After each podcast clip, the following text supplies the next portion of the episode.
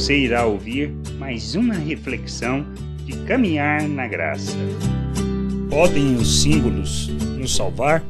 Em Atos, no capítulo 19, é tratada a questão da deusa Diana dos Efésios e um ourives, preocupado com a possibilidade dela não mais ser estimada, levanta a questão, como podemos ler no versículo 27. Não somente há o perigo de a nossa profissão cair em descrédito, como também o de o próprio templo da grande deusa Diana ser estimado em nada, e ser mesmo destruída a majestade daquela que toda a Ásia e o mundo adoram. Qual a importância dos símbolos espirituais que estabelecemos? O quanto fiamos neles? Nossa religiosidade requer muitas vezes com o intuito de manipular, de mostrar algo material como é o caso do templo e da própria imagem criada para a deusa.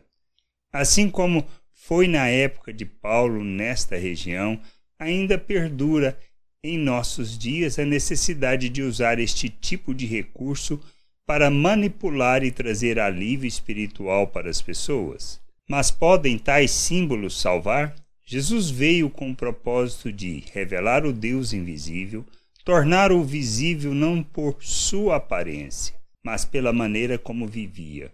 Ele também tirou o foco do templo físico dos judeus e disse que seria destruído. E foi. Estabeleceu um novo templo, um que não é feito por mãos humanas. Nenhum símbolo, imagem ou qualquer outro recurso que tomemos posse pode nos salvar, mas a compreensão da obra de Cristo em nosso favor conduzindo-nos ao arrependimento, ao conhecimento do seu reino e de sua vontade, para vivermos neste mundo como ele, sendo seus discípulos, imitando-o em suas ações, agindo como o próprio Deus diante das pessoas. O que nos salva é o que Cristo fez por nós, na cruz, nos comprando para Deus.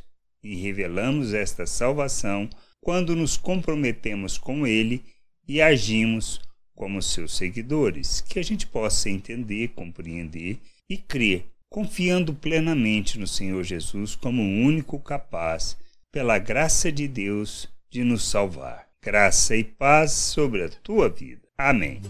Não deixe de ouvir outras reflexões de caminhar na graça no agregador de podcast de sua preferência. Procure por Caminhar na Graça.